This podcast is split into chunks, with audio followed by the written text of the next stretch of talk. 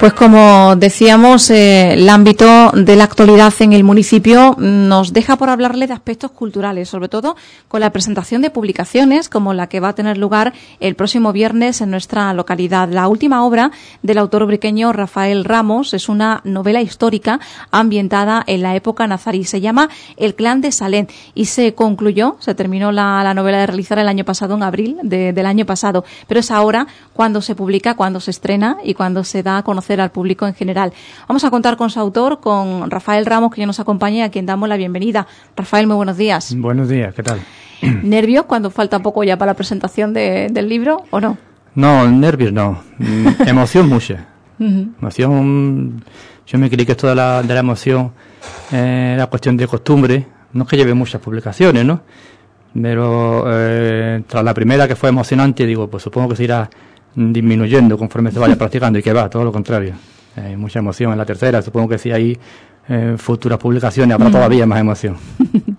claro que sí, sobre todo porque en esta em, se pone eh, sobre la mesa un trabajo de, mucho tiempo, ¿no? Y un trabajo concienzudo que se ha venido realizando eh, y que, bueno, pues em, ha supuesto un esfuerzo, ¿no? Para, para el autor. Sí, en cuanto a tiempo, cinco años. Que un tiempo. El tema de, en realidad el tema del tiempo es relativo, porque si fuese un horario de, de ocho horas diarias, pues sí podría decir cinco años, ¿no? Y te puedo hacer una idea de, lo que, de las horas que he echado. Pero no es así. O sea, había épocas que eh, la he dejado, la he tenido un poco abandonada, otra época de mucha intensidad creativa, o épocas, sobre todo las iniciales, que solamente ha sido documentación, ¿vale? Y poca creación entonces es muy variable, pero en realidad eh, comencé en el 2012 hasta finalizar Colapso y finalicé en el 2017 pues cinco años de, novela. Eh, un trabajo importante, sobre todo porque una novela histórica requiere de muchísima contextualización y de dominar eh, pues prácticamente un periodo histórico concreto que es en el que se desarrolla, se desenvuelve la historia de la novela Em, y bueno, pues hay mucha investigación de por medio, ¿no? Sobre todo por donde tú la has contextualizado. Sí, yo me atrevería a decirte que del, digamos, el 90% o el 80% del tiempo que se le dedica a la obra es búsqueda de, documentación. Y el resto, un 10, un 20% es lo que es la creatividad propiamente dicha, ¿no? Es decir, el trabajo de una novela histórica de, de búsqueda de datos y de información mm, lo abarca la mayor parte del tiempo. Hmm. Por muy historiador que uno sea. Hmm. Eh, y yo no lo era, ni lo soy. O sea, yo en esto de la historia eh, soy novicio, ¿no? Y de hecho no sé cómo me aventuré a este tema, ¿no? Porque no, no, no, no me movía en esos terrenos de, de la investigación, de la búsqueda de documentación. Pero, en fin, me atraía el tema eh, y además me atraía por dos motivos, porque mm, el periodo nazarí mm, es una época que siempre me había despertado mucha curiosidad. Y a raíz de, conocer, cuando yo era adolescente, cuando conocí por primera vez la Alhambra, después la he visitado en sucesivas ocasiones, y siempre me ha causado la misma intriga de, de cómo eran quienes fueron capaces de construir esa maravilla, ¿no? Cómo sentían, cómo pensaban entonces, por un lado tenía esa curiosidad y esa mm, ganas de, de, de, indagar en, esa, en ese reinado, el reino de Granada, el reino de Nazarí, mm. que fue el último reino de Al-Ándalus. Y por otro lado, también me empujó a eso mm, la curiosidad de eh, sentir sensaciones nuevas en el ámbito de la narrativa.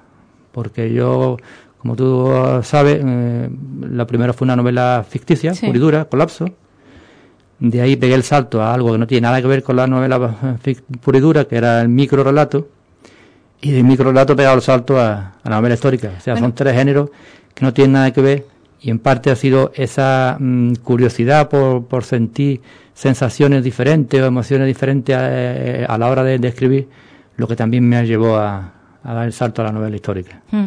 En realidad, el, libro de microrelatos, 100 estaciones hacia el otoño, ¿no? que, se, se denomina, em, surge precisamente recuerdo yo que me contaba ¿no? el año pasado, pues en los periodos de descanso, de inactividad eh, que se generaban cuando estabas trabajando en el clan de Salé, ¿no? Sí, sí, sí. El clan de Salé, como acabo de decir, ha sido un trabajo muy denso, muy largo, Y, eh, digamos, en los periodos de descanso, los, los paréntesis de, de relax, pues mm, descubrí el microrelato y me, fascinó, me gustó la, la, la, alternativa, el microrelato, la forma, la fórmula. Y en esos paréntesis, pues, escribía algún, algún que otro microrelato.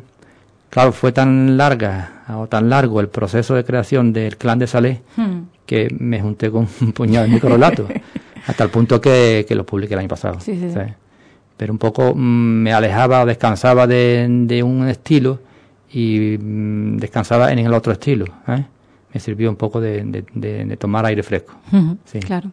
Bueno, ya me has comentado ya por qué, por qué el clan de Salem, por qué novela histórica y por qué la época nazarí en particular, ¿no? Es lo que te llamaba la atención, sobre todo después de esa primera visita a la Alhambra, la que has mm. vuelto en repetidas ocasiones. Y todo eso te inspiró para trabajar en ese contexto histórico y mm. crear una, una historia, una novela histórica. Y a partir de ahí surge personaje, personajes que forman un clan. Todo ello eh, en el bueno pues núcleo central de Salem. ¿Quiénes salen? Saleh es el protagonista de la novela. Saleh es un nombre musulmán, que por cierto fue, fue, el primer inconveniente que me encontré porque claro tenían que ser nombres musulmanes, obviamente. Eh, y Saleh significa íntegro. Entonces, eh, yo lo que he hecho en definitiva es porque la historia en sí podríamos decir que estaba escrita, que es la historia del reino nazarí. Yo lo que he hecho es llenarla de personajes cotidianos.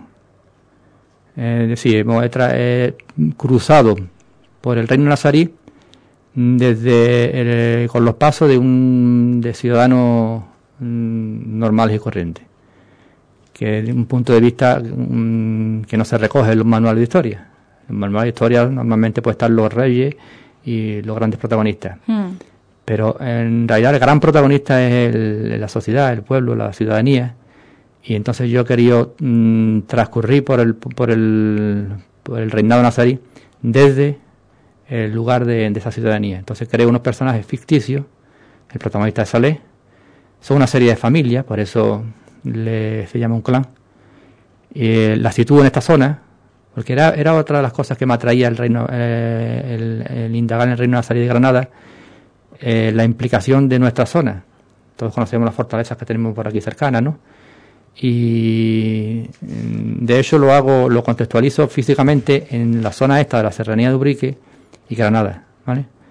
O sea, van, de la mano esos dos, esas dos mm, zonas geográficas van de la mano, como así fue también, de, de hecho, ¿no? Entonces Granada y la Sierra de Cádiz se unen en el clan de Salem. Sí, sí. Eh, encontramos, por tanto, localizaciones que podemos reconocer, ¿no? Como, Perfectamente. No sé, el Castillo de Fátima. De Fátima, Castillo de Analmara.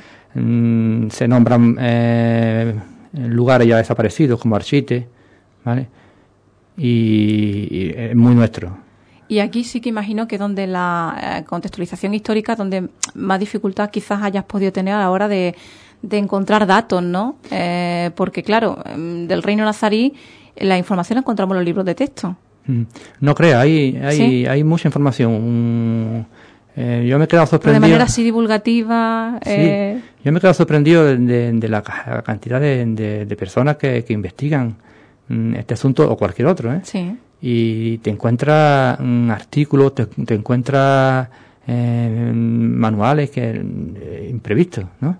Hay, hay mucho escrito sobre la zona, sobre esta zona sobre todo desde el punto de vista arqueológico, me, ha sido mm, encontrar mucha proliferación de, datos. De hecho, en la eh, audiovisual promocional del libro, del clan de Salén, eh, por cierto, que casi elabora por un amigo tuyo, ¿no?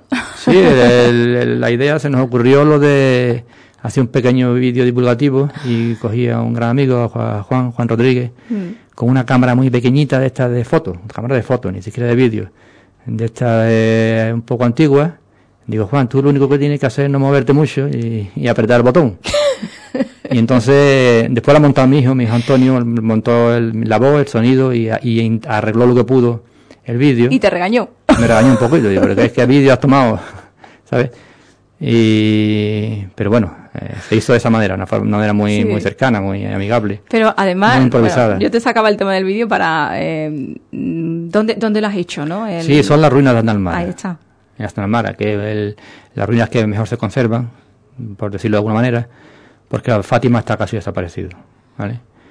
Y la novela, te digo, de, hecho las familias que, que, pertenecen al clan, yo las contextualizo, les doy la, la sitúo. La sitúo, viven en Cerro Mulera. Cerro Mulera vive el, clan principal, Sale, por ejemplo, el protagonista mm. vive en Cerro Mulera. Eh, lo que es el cerro en sí es una especie de, de, alquería que pertenece a, este protagonista, a, a.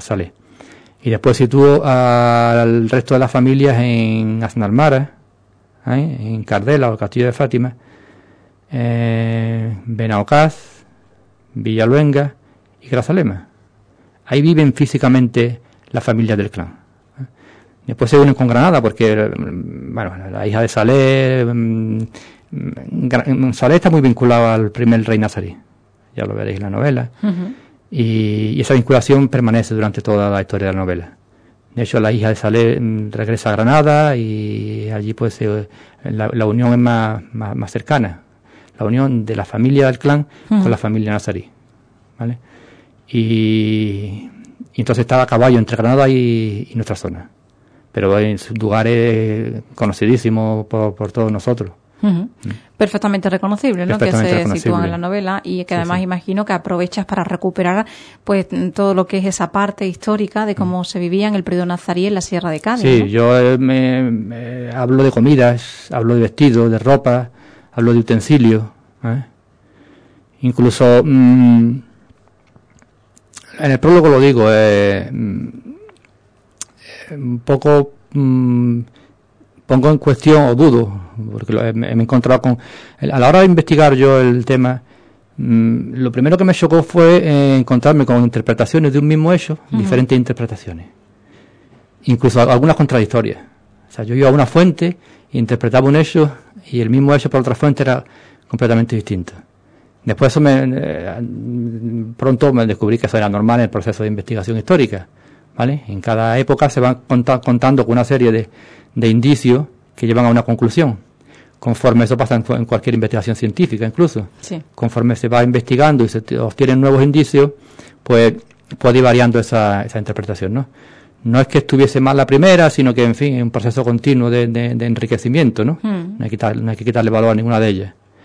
Pues en, ese, en esas contradicciones o en esas mm, eh, dudas que, mm, con las que me crucé, estaban, por ejemplo, el carácter o el supuesto carácter nazarí del barrio nazarí de Granada. Mm, no se sabe. En la última investigación no se sabe. Incluso el canal de Villalengua, que es esas conducciones mm, de agua mm, típicas muy conocidas en Villaluenga, eh, desde la carretera se ven algunos que son una especie de pozos cúbicos, no, en, redondos, ¿no? Es el, famoso canal de Villaluenga, que también se le daba supuestamente un origen nazarí al parecer no es tal. Bien.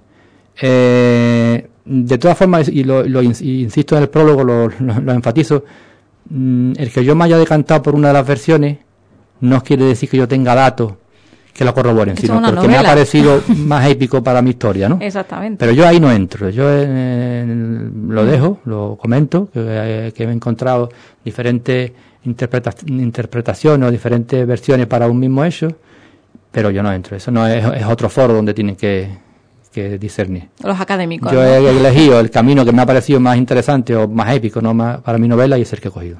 Mm, claro, lógico, es lo que hacen todos los autores también, ¿no? Claro, claro. Hablan de novela histórica. Sí. En fin, cada Sí, pero son temas, en fin, muy dados a.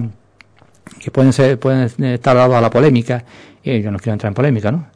Solo es un hecho que me, he encontrado, ¿no? Que, que hay. Eh, Mm, investigadores que dicen que no, el barrio nazarí no es tal y que el canal de Villa por ejemplo, en esos dos ejemplos, pues tampoco es nazarí. No lo sé. Sinceramente yo no he investigado como para eso.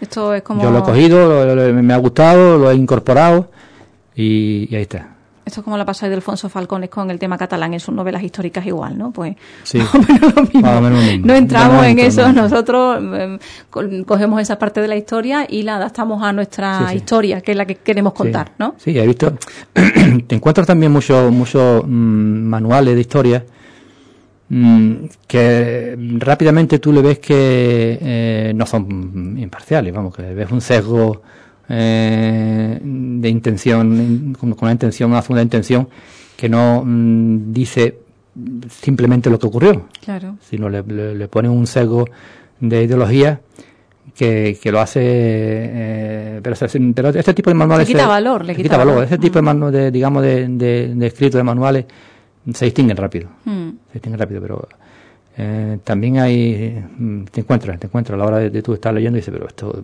te, choca, ¿no? Y se ve el, tufillo ideológico que hay. ¿vale? Yo se lo dedico, de hecho, le dedico la, la novela a aquellos investigadores de la historia que la investigan sin ningún prejuicio, con su mente completamente limpia y dispuesta a, a, decir pues los hechos tales como sucedieron, ¿no? Hmm. Y se lo dedico por eso, porque eh, además es una labor mm, que a, raíz de yo mm, acercarme a ese mundo es una labor admirable, hmm. una labor de, de investigación, de búsqueda, de, de mm, recorrerse sitios, zonas, en bibliotecas y entonces se la, se la dedico a la novela a este tipo de, de personas que investigan, pero que investigan para descubrir la realidad de que ocurrió, hmm. los hechos que ocurrieron, punto, ¿no? Y, yo creo que es interesante. Hmm, claro que sí. Bueno, ¿qué nos queda de, del reino nazarí en, Ubrique? ¿Qué nos queda? Yo creo que lo que nos queda no se ve. Yo creo que lo que no, que no se ve. Nosotros pertenecemos a un árbol genealógico. Unos padres, unos abuelos, unos bisabuelos, y si sigues para arriba, pues llega. Claro. Llega. Y igual que tú de tus padres has cogido, tus padres de tus abuelos, tu parte de tus abuelos, eh, nuestros descendientes pues cogerán mm, costumbres, formas de ser, formas de hacer, formas de actuar, formas de, vestir, formas de, pues, mm, eh, se va sucediendo, ¿no? Y nos queda todo lo que ha podido llegar hasta nuestros días dentro de ese árbol genealógico del que procedemos. ¿eh? Sí es bien es cierto que se va tamizando, ¿no? Conforme van mm, sucediendo generaciones, pues todas esas costumbres, toda esa riqueza, pues mm, se va, o iba a decir contaminando, pero contaminando tiene un, matiz negativo. y no lo es, claro. Vamos contaminando de, bueno, de... Evolucionando. evolucionando. Mm. Y, cada vez nos va a quedar menos, porque las nuevas redes sociales, las nuevas, los nuevos avances en materia de comunicación, de información, yo creo que están terminando con las culturas individuales y tendemos a una cultura universal, única hmm.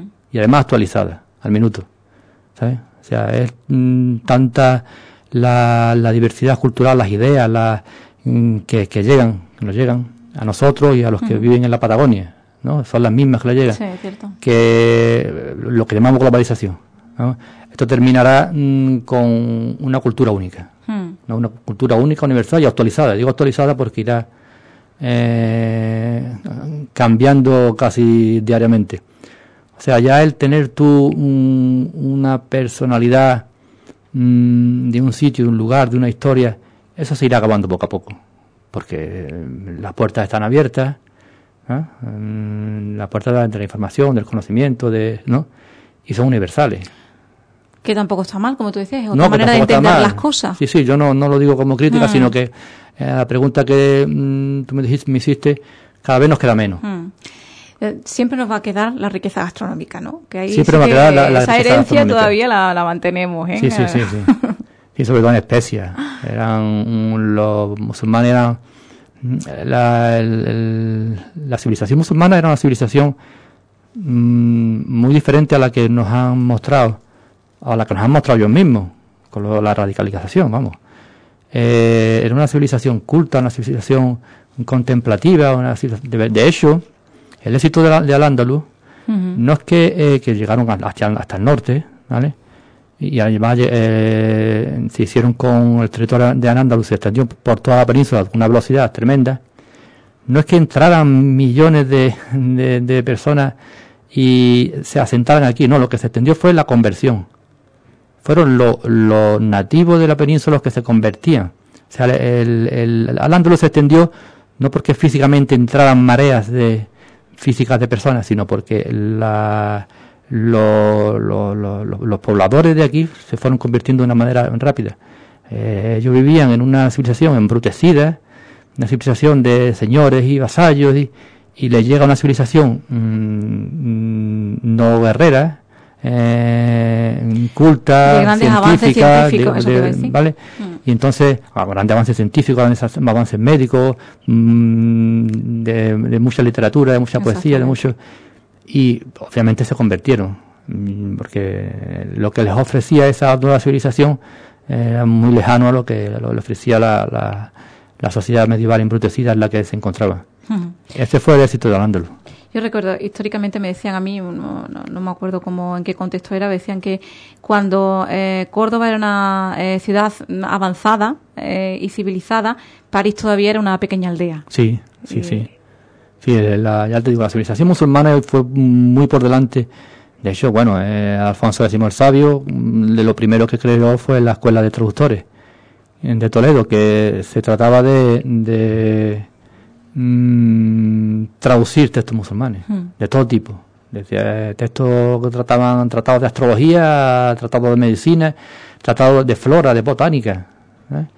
Entonces mm, fue un rey que, Afonso X sabio, que dice, bueno, pero esto que tenemos aquí, si es que esto, esta civilización nos llevan un adelanto en conocimiento tremendo y creó la escuela de, de traductores para, para hacer suyo lo, los conocimientos que, ya tenía eh, el pueblo de Andaluz.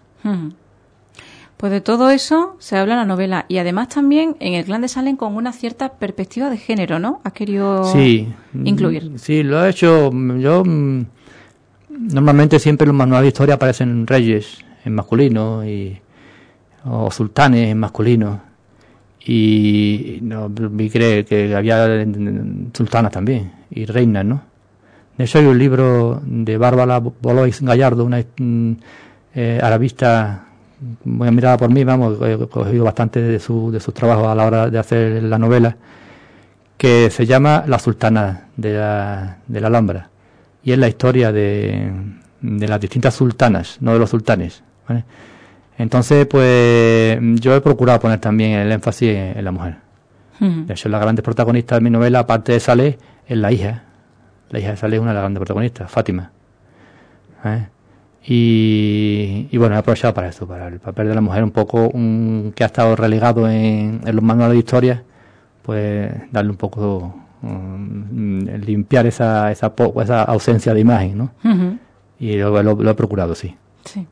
Pues la verdad que sobre todo porque en las novelas históricas siempre el papel de la mujer es el que eh, se, identifica ¿no? un perfil concreto y de ahí no de ahí no avanza no y, bueno pues es importante también que eh, se eh, hable de la historia también en otros términos no mm. sí sí sí. Recogiendo esa realidad en realidad. Sí yo creo que era mm. una deuda que tenemos y digo bueno pues yo es mi planeta de arena si puedo un poco darle un papel más relevante pues ahí está.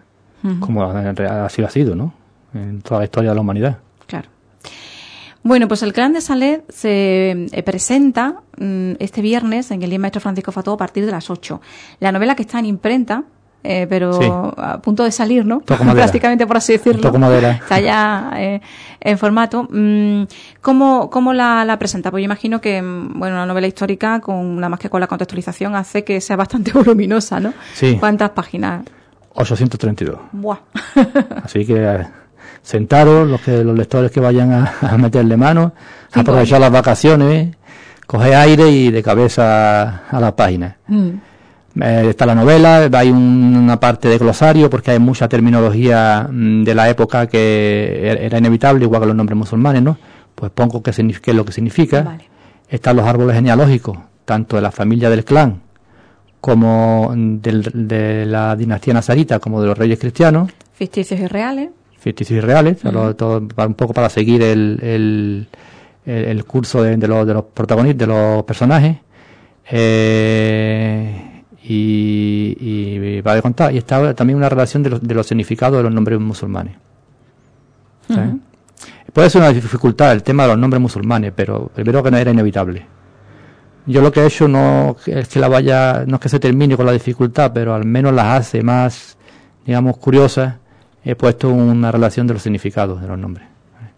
Y en cuanto a los personajes, pues mm, con los árboles genealógicos va los árboles genealógicos van a ayudar a, hacer un seguimiento de, de los nacimientos. De, y tener en cuenta que el reino nazarí de Granada fueron aproximadamente dos siglos y medio. ¿Cuántos personajes has contado tú que tiene tu novela? No, no los he contado, no los he contado, pero tiene muchos. Mm. Yo de todas formas insisto en que, ¿no? Que no hay que obsesionarse con, con, con el número, con, no, con, los personajes, ni mucho menos con los nombres. Si se olvidan, no pasa, no pasa nada, vamos. Y si se olvidan no solo los nombres, sino incluso el personaje, no pasa nada. Mm, hay que ir leyendo y lo que mm, las historias que realmente son interesantes son las que se van a quedar. Claro. Pues que no se tenga, digamos, miedo el, lector en que se le olvide un personaje, ¿no?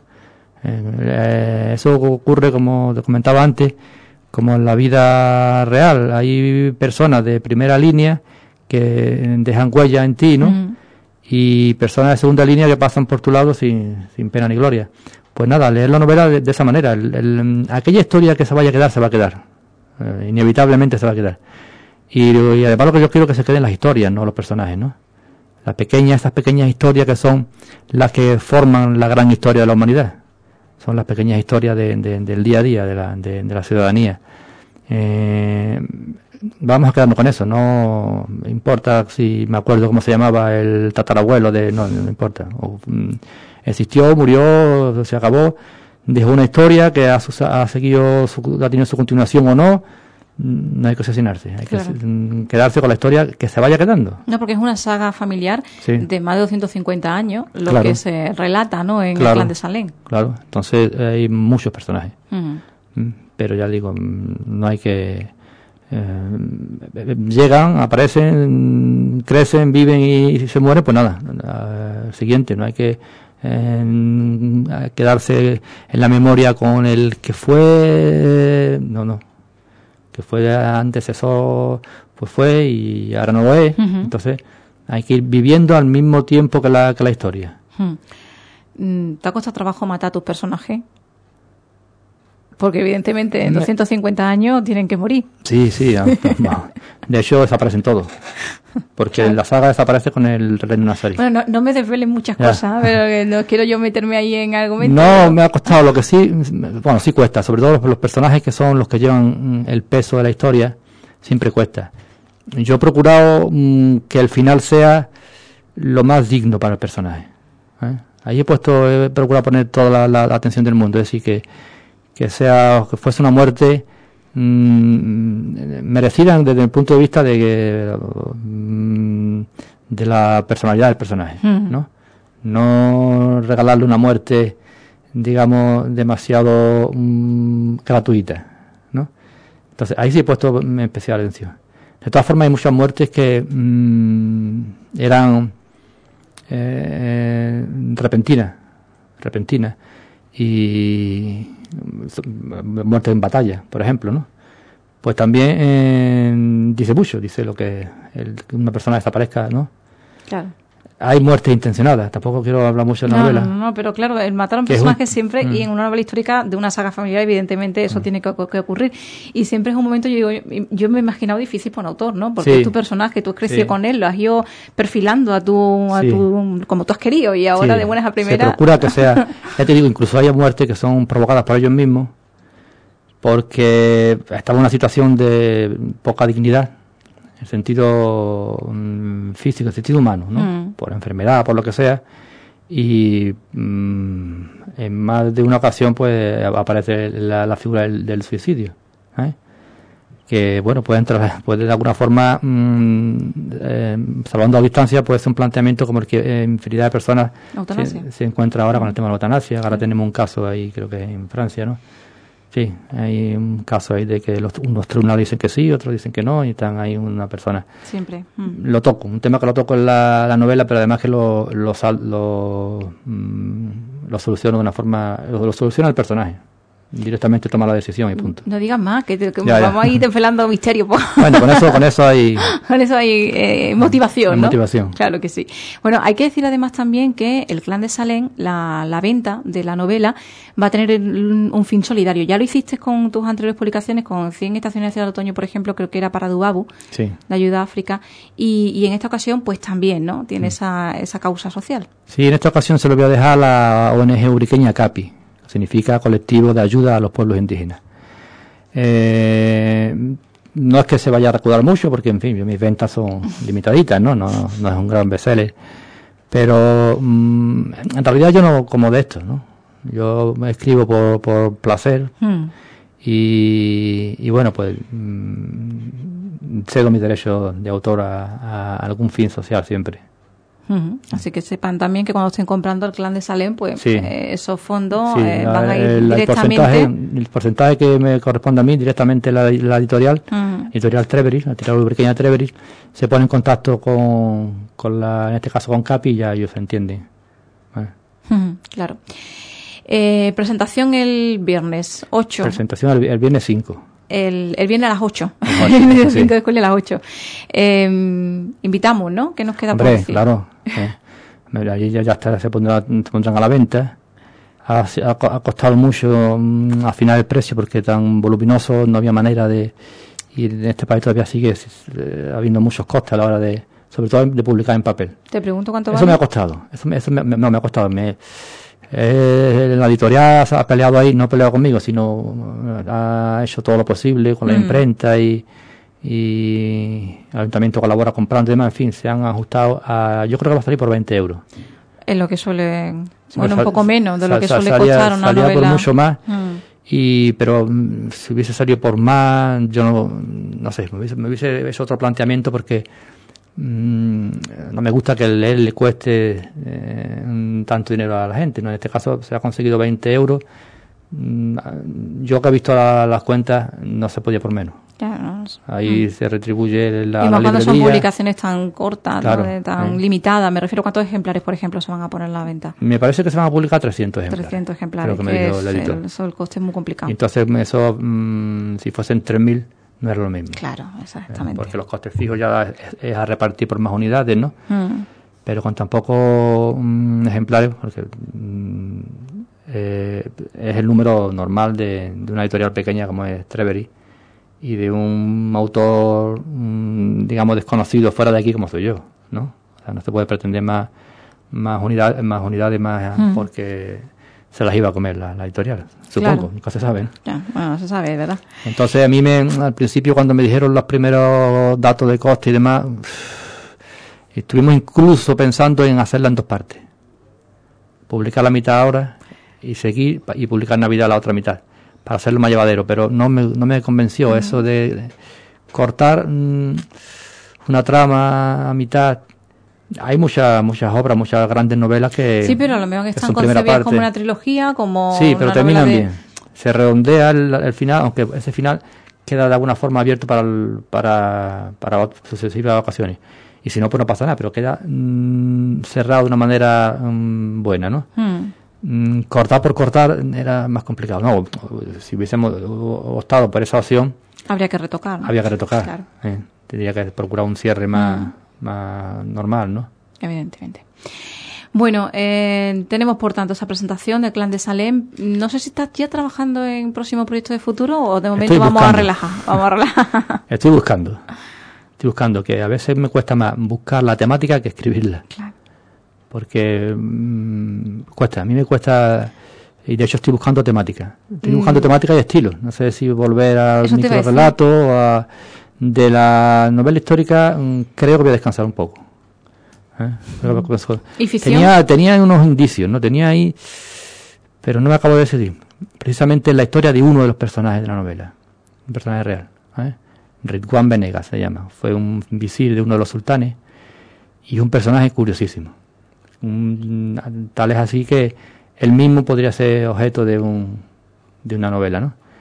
Y cuando conocí el personaje se me ocurrió. Me ocurrió. Eh, está ahí, es una de las posibilidades, ¿vale? Pero después he visto que mm, he, comenzado a, buscando cosillas de, de Ritwan Venegas, pero no, no encuentro mucho. Y entonces ya es una dificultad. Porque claro, si no me documento, ¿no? Mm, o sea, no lo descarto. Pero mm, en principio no lo, tengo ahí parado, lo tengo para, no sé si me terminaré decidiéndome. ¿eh? Pero ya te digo, yo creo que va a ser más dificultoso buscar de, ese personaje en concreto, va a ser más dificultoso, dificultoso encontrar documentación. Y si no, pues mm, tengo también algo de, micro relato, un poco, no, tanto como micro de relato, relato o relato breve, tengo también una, una idea ahí que puede ser simpática. Entonces, a ver por dónde, ¿Por dónde sale? por dónde, por dónde salgo. Pues lo, lo contaremos aquí, desde luego. Claro que sí. en la mañana de Radio Urique para que lo conozcan también todos los oyentes de esta casa. Rafael, nos quedamos con esa invitación que nos comentabas antes, invitación para que todos acudan a la presentación de esa novela, El Clan de Salén, que eh, publicará eh, Rafael Ramos y que eh, será presentada el próximo viernes a las 8 de la tarde en el Maestro Francisco Fatou. Mucha suerte Gracias. Y, y enhorabuena por tu trabajo. Gracias. Gracias. Gracias. Muy bien.